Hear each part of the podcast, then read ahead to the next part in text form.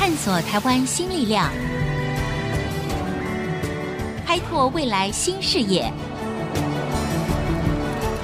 春风华语，聚焦台湾，沈春华主持。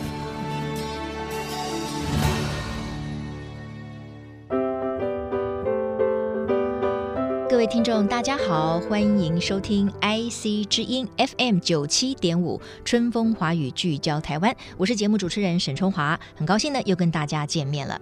今天我再度请到了经济学者，也是时事观察家马凯教授回到我们的节目当中来。那么，因为上次呢我访问他的时候呢，我有提到一个议题，我觉得这也是呃这么多年来我们的台湾社会呢所共同关注的哈，那就是年轻人的高等教育的问题。呃，马教授呢，他身处高教的第一线，因为他做这个大学教授很多年了嘛，所以他对于台湾目前高教的缺失啊，年轻人的竞争力啊，一定也有他非常独特而深刻的体会。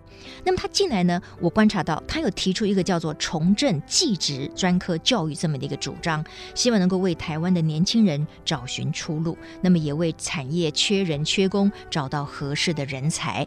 究竟有办法在台湾再重振技职教育吗？台湾目前的产业状况到底需要什么样的人才？那我们的年轻人又需要什么样的教育环境？怎么样才能够让他们在毕业之后有能力可以跟社会大学来做衔接的？马教授您好，您好，各位听众好。马教授谈到了这个台湾的高等教育，我相信你有很多话一定是如鲠在喉，因为您常年就是接触台湾的这个年轻学生嘛，哈。目前台湾的高等教育到底出现了什么问题？您觉得最重要的困难是在哪里？我觉得目前的教育，包括高等教育。在摧毁台湾的人才，这么严重，已经到了人才大概摧毁殆尽的这个阶段了。可是我们知道，人才是一个国家立国的根本，是，也是它发展的重要的机会。嗯哼，当人才被摧毁了之后呢，这国家就没有未来了。对，而台湾的这样的教育的这个困境呢，已经持续了几十年了。是，所以我们可能已经把好几十年的人才都已经毁灭掉了。所以每一次我碰到台湾年轻人，我非常。还是惭愧，非常悲哀的跟他们 说：“嗯、他说，我说我们这代人毁灭了你们，嗯哼，也毁灭了台湾。如果你们不能够更早的发现这件事情，对，想办法去自己去改正的话，嗯哼，你们不会有未来。我们在上一次呢，曾经提到一个问题：台湾为什么低薪？嗯，我们把一面讲清楚了，就是台湾的薪资其实不低，嗯哼，因为你用。真实购买力去比较的话，对，也就是因为台湾的物价低，对，我们跟邻国相比，我们并不低。可是有一个问题呢，当时也强调，就是我们都说台湾薪资倒退了十七年。换句话说，就是如果薪资不低，那是因为十七年前不低，嗯哼。但是我们十七年来都没有再增长了，没有再增长，对，嗯，这是一个问题，而且是一个很严重的问题。是。那这个问题呢，它的答案呢，包括了好多面向。一个面向当然就是台湾经济失掉了方向，所以经济没有活力了，没有活力就带不起这个薪资来。嗯、一个问题呢，就是台湾在过去这二十多年来呢，我们把很多非薪资的待遇呢不断的提高，嗯，比如说工作的时间不断降低，福福利不断的这个加强，这些当然就让你的能够从薪水袋里面看到薪资呢，就不能增长。但是更重要的一个因素呢。就是台湾对于我们的年轻人的这个教育呢，已经跟整个经济、跟整个社会脱节了。脱节了，嗯，脱节的原因呢，有两个原因。一个原因就是，我们过去在经济高速发展的时候呢，真正最依赖的教育不是高等教育，不是大学，而是技职教育。事实上，技职教育为台湾培育了非常多的人才。你看到今天这很多响当当的人物，包括这个郭台铭啊什么。他们都是技职教育出来的，是。可是今天呢，台湾的技职教育几乎完全毁灭了。嗯，形式上还有很多，但是你去学校去调查，你说你们在这边学习，你的目的是什么？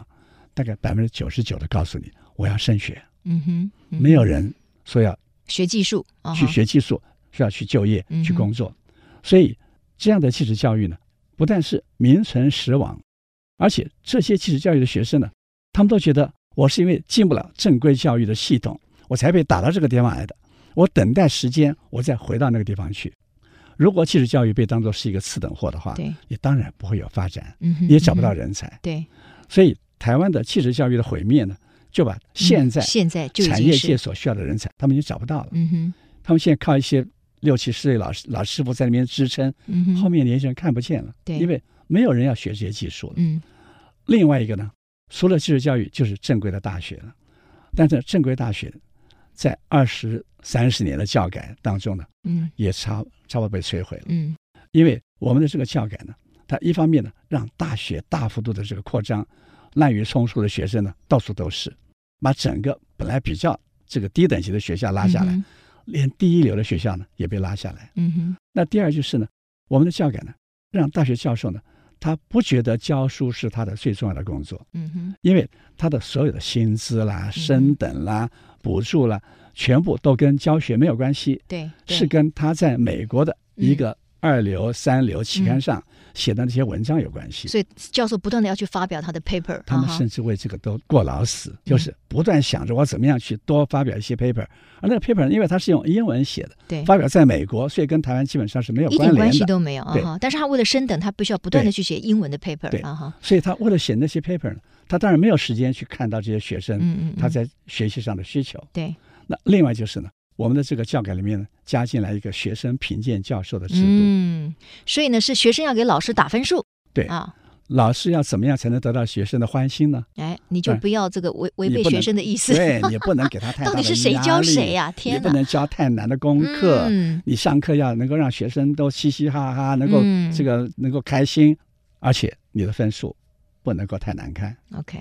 于是呢，教授干脆就乐得就放水了。嗯嗯嗯，我就不要给你那么难的功课。对。我就不要给你那么高的要求，我尽量满足你在分数上的欲望。对，所以台湾的分数就发生了严重的膨胀现象，每个学校的分数都一直往上拉，八十分、九十分比比皆是。对，而学生呢，在老师放水之后呢，他当然就乐了，嗯哼，就享受他的这个大学四年生活，而且又碰到了网络时代。对，很多学生他到了晚上了，不要睡觉了，嗯哼，因为太多的好看的东西，嗯哼，好玩的东西，让他可以流连忘返。那晚上不睡觉，你白天怎么上课呢？嗯哼，当然白天就没有精神上课。嗯，所以就等于是上面下面共同的合作，就让整个大学教育呢就这样白白的就空过了。是，可是马教授，您刚才提到的，尤其是前面那两个问题，包括就是说，这个教授为了升等，他不断的花很多的心力去呃发表哈英文的这个这个论文，然后呢，台湾的学生呢还要这个给老师这个评鉴，那他所产生的后遗症其实也非常的明显。那为什么所有的大学都采用这么同样的一种规则呢？台湾只有一所大学，就是国立教育部大学。嗯，包括你要开什么课，你要收多少学生，嗯。然后你的学费要如何定，老师的薪水要如何定，全部是教育部一手包办。可是现在不是讲大学自治吗？还是大学自治在台湾其实是很空洞的？大学从来没有自治过。嗯嗯，大学自治到最后发展的方向就是我刚刚讲的，就是现在学生有更多发言权了，学生可以评鉴老师了，嗯、学生可以参加教授会议了，学生可以决定教授要教什么，要怎么样教。这就是我们今天讲的大学自治。嗯，或者说今天大学教授可以自己选校长了。他可以在里面就拉票啊、买票啊、拉帮结派啊，利用这各种这个我们这个这个非常丑陋的这个民粹手段去选校长。对，这就是大学自治。是这样的自治，嗯有任何意义吗？嗯、但但就我所知，其实教育部他们也常常会组成，比如说咨询委员会啊，然后广纳一些学者专家共同来讨论，尤其是高教的这个问题跟方向。那难道一般的教授们啦、啊，或者老师啊，没有针对这些可能的缺失提出建言吗？那教育部的反应又是什么？其实教育部呢，他根据这些教授们提出意见呢，他就经常到各校去进行评鉴。嗯，而这个评线呢，反而搞得各个学校呢疲于奔命。他为了满足 教育部的新的需求，对啊，就好像我们小时候说啊，督学来了，督学来了，我们所有的小朋友都乖的要命。对，而且呢，由于教育部控制了这个学费，嗯、控制了老师的薪资，嗯，现在包括台大在内，他们都碰到一个问题，找不到人进来了。他到市场里面去找寻他所需要的人才，因为你拿着这个薪资是别人几分之一，没人要进来了。而且进来之后，这个教学环境又这么恶劣，嗯哼，所以如果连台大都找不到他想要的这个师资，对，那将来这些老师就越来越往往下沉沦，嗯哼，学生更不想到这这样的学校去学习，当然，我相信有很多在大学里面，或者是中学、小学也好，还是有很多从事教职的知识分子呢。他们也很希望能够做到传道授业解惑的一个所谓好的老师。尤其我也深深的认为啊，一个人在一辈子当中，如果能够遇到一位好老师，对他的人生是一个非常大的一个改变。那所以呢，马教授就说，最近这几年，我也知道有一些教授啦，或者是一些老师们，他们也试着朝向一种比较创意型的呃学校，或者是说。去发展线上教学，用免费的方式提供好的教育的素材给那些可能在经济上比较弱势，或者他没有办法跨领域去休息的人。那这个部分，您的评论是什么？我认为这是台湾的这个教育界的良知。真的有一群人，他不要放弃，对，他还努力，他默默的在奉献，努力的要让更多学生能够啊、呃、受惠。对，不过。你也不能够不承认，嗯，这个大概就是那个凤毛麟角嘛，对，凤毛麟角。而且他能接触到学生呢，通常还不是他在教室里面的学生，对对，很可能是教室之外的学生。嗯嗯。而教室里面学生呢，才是他真正面对的最大的挑战。我最近曾经引述一个我的教授朋友，嗯哼，他的一个故事。他有一天跟学生说：“今天是我最快乐的一天，哦，这一生最快乐的一天，因为我今天要退休了，从此不要再面对你们这群学生了，而且从此不需要再吃抗忧郁药了。”哦，这么惨呐！对，所以现在当老师是压力非常大的，他也没成就感。他提到一句话，他说：“我知道今天为什么都都都出席了，因为你们知道我今天要告诉你们考题。”哦，但是他说：“听起来很心酸的，嗯，是没有用的，我要把答案一起告诉你们。”他们连自己去找答案，可能都已经懒得去找了。依然是一个这个一流大学的教授。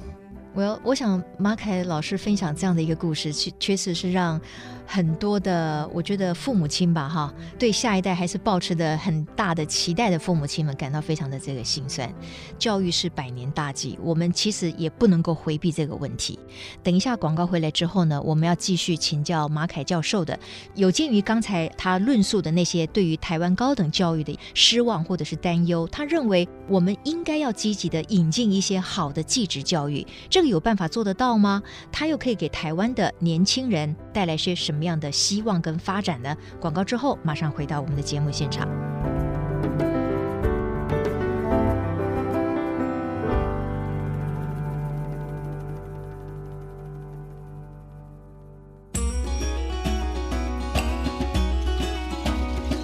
我是沈春华，今天在我们的节目现场再度为你邀请到了经济学者，也是时事的评论家马凯教授。我们今天呢，把重点放在大家都非常关切的年轻人的教育问题。那关心年轻人教育，当然就是关心年轻人的竞争力，以及关心年轻人的未来。年轻人没有未来，我们就没有国力可言哈，台湾也就没有希望可言。那马凯教授呢，觉得说台湾的继职教育呢，这几年在教改之后呢，垮台了。全部被摧毁殆尽了，但是你觉得呢？它还是有其必要。比如说以德国来讲，哈，马教授，德国它就是一个非常重视继职教育的国家，而且它做的也非常成功。好像您也想要引进德国的这种成功的例子，为台湾的继职教育注入活水，是吗？呃，其实我觉得不只是继职教育，我觉得高等教育也一样，一定要重新让它能够见到生机。所以一开始，其实我是从大学开始的。是，我觉得。今天，如果台湾不能够有一个大学脱离教育部的这个捆绑，嗯哼，能够真正让他的老师、让他的学生尽心去教、去学的话，台湾大概就没有机会了。所以我曾经就拿这个想法呢，去找当时的行政院长，我说要让大学恢复生机，你要让教育部放手是不可能。我说只有一个办法，嗯，就是我们引进一个美国的名校，嗯哼，到这边来设一个分校，然后你让他。有完全的权利决定他要怎么样上课，要怎么样请人，要怎么样教书，嗯、怎么样定学费。是我说，如果你有这样一个一个缺口出来的话，对，我说整个台湾这个教育的死水呢，嗯，就因此可以打破。嗯哼。但是当时的这个行政院长呢，嗯哼，第一次他很迟疑，他觉得行政院长大概没有办法做这样的事情。嗯。第二次呢，他就说，如果你找到一个要关闭的学校。可以让他重生。嗯哼，你找到一个外国名校愿意进来，我就全力帮你护航，让你可以做成。嗯哼，结果没多久他就下台了。哦，下台之后呢，我就把重点转到技职学校。嗯，我觉得技职学校在今天台湾的需求呢，可能比大学还迫切。而技职学校呢，它的真正的问题就在于，我们的国家呢，从来是歧视技职教育的。嗯，我们给他的经费、预算、人才，都真正都是二流、三流的。嗯，所以当大学一扩大了，当然技术学校就没人要去了。对，所以说今天如果你要让大家重新重视技职教育呢，头一件事情就是要恢复大家对技职学校的尊敬。嗯，要怎么尊敬他呢？嗯哼，我说你把全世界最好的技职学校把它拉过来。嗯哼，然后在台湾设一个分校，在这个情况之下呢，很多台湾的年轻人跟家长就会觉得，我进到这样一个世界第一流的技术学校呢，对，是一个我的光荣。嗯哼，这时候呢，他才能够恢复对于技术学校的尊敬，而这个技术学校呢，也才能够吸纳台湾的人才，真正到这边来学习技术，而且真正可以发挥所长。嗯哼，所以我就开始往这个方向努力。但是因为这个院长已经下台了，我就说，我就是直接去找民间的企业界，去跟他们谈这个事情。结果我找到一家非常这个杰出的一个企业，跟他的这个董事长谈这个事情，他他认同这个事情，他觉得这件事情呢要办成呢，可能需要十亿的这个经费，要十亿引进这个德国的一所知名的技职学校，他愿意出一亿，出十分之一，对，你再去找酒家来。在那个一月份那个总统的午宴的时候呢，因为当时他们在谈技职教育，那个谢金河社长就说啊，这个马教授对这个事情最关心，对，听听他的意见，我就把这样一个过程讲出来了。当时蔡总统他的答复呢，他说这个事情呢很重要，所以他是认可的嘛。当时，但是呢，我觉得不应该设一所，我们设三所。哎呦，对，那很好嘛，他不但认可，而且加码，对，制造业我们设三所，而且这个事情呢，不要民间企业出钱，我们政府出钱。直接就交给经济部长，就你来负责承办这个事情。嗯哼，那不是很好吗？非常圆满呢。对，非常圆满，那就是圆满的结果了。就没有没有下文就对了。下文哦。这个非常可惜啊！我觉得，呃，如果大家的建言对于执政当局来讲，到最后呢，就好像是、呃、完全无疾而终的话，我想是会令人挫折感是非常大的哈。不过我，我回到那个刚才马教授提到的那个观念的问题哈，也就是说心态的问题。因为您说这么多年来，继职教育在一般的青年学生或者是家长的心目当中，就觉得说，哎，我就是二等公民了啊，因为我进不了一流的大学，我进不了大学的窄门，所以。呢，我就退而求其次，我去读一个什么技职学校。但是事实上，现在整个的，比如说社会的环境、就业的市场是非常不一样的。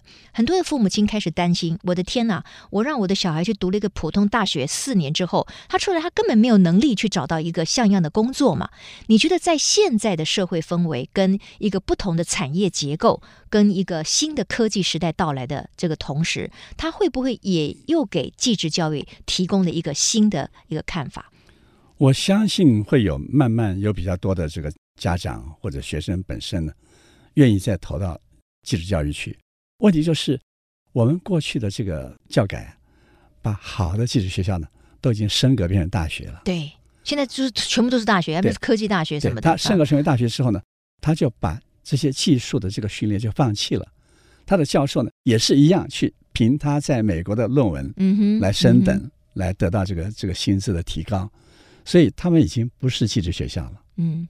今天，即使有家长、有学生说我要去找一个好的技术学校，他发现找不到了，找不到了。对，因此你首先必须要告诉他，我真的有一个好的技术学校，对，我可以提供给你，对，让你来重新开始。嗯哼。所以我觉得从供给面下手呢，嗯很可能是非常必要的。嗯哼。而这样的情况呢，民间的企业家呢，他们也发现有这样的需求。是。就像刚才这位企业家说，他愿意花一亿，是因为他觉得我如果参与这个事情，我训练出这样的人才，这个人才将来会。满足我的需求，对，帮助我的企业的发展，也需要这个对的人才，对，所以企业有这个需求，嗯，可能家庭也有这个需求，对，但是你没有供给，嗯嗯嗯，因此政府必须要拿出来他的一个魄力，一个决心，对，让大家知道，我现在开始，我是真正重视技职教育，对，我不再设一个三流的技职学校，嗯哼，我真正要设的是一流的技职技职学校，而且这个学校呢，跟企业界的需求是完全结合，而且这些学生将来呢。他只要在这边接受了训练，他就会变成一个非常好的企业需要的人才。当政府有这样的宣誓，而且有这样的行动出来的话，是技职教育才重新能够火起来。嗯哼，我倒是对于呃，您刚才提到的，就是说蔡总统在那样的一个午宴当中哈，就非常直接的给你非常正面的回应。为什么您不再继续追呢？既然总统说不只是要盖一所，我可以盖三所，而且钱不用民间出，我们政府可以出这个钱，而且已经是责成这个经济部去办了，不是吗？这件事情没有办法去追，到底是政府后来是真的无疾而终，呃，还是说也许现在遇到了什么样的困难，或者是说还正在进行当中呢？其实我的个性是。不太喜欢跟官府来往。接触啊哈，对，我在等待，在观望，到底总统跟经济部长会做什么事情？嗯，也许五个月大概已经等得差不多了。啊哈，或许真的是应该去做一些别的行动。对，当然我一方面还是算在有可能的时候呢，嗯哼，把这样的言论发出来，对，让大家也一起来参与这个事情，甚至也可以帮忙促成这个事情。嗯哼，哦，也许经济部长会看到或者听到，是，心里会有所感应。对对对，但是如果真的我发现。这些都没有用的时候呢，嗯、或许我会找时间去拜访经济部长，是是，也许再亲自向他请教。到底这个事情是在做，我我想有很多人，包括我 在内，一定非常期盼啊，就是说马老师既然已经开了这么一个头了，起码可以继续去追踪一下，到底这件事情的结果会是什么。当然呢，我认为不是说一定政府一定要听马凯教授的，但是我觉得我们应该让政府愿意去倾听来自于学者专家各界的良好的声音，然后我们凝聚共识。最主要是你一定要付诸实现。为什么呢？我觉得这件事情是越来越急迫了。马凯教授知道。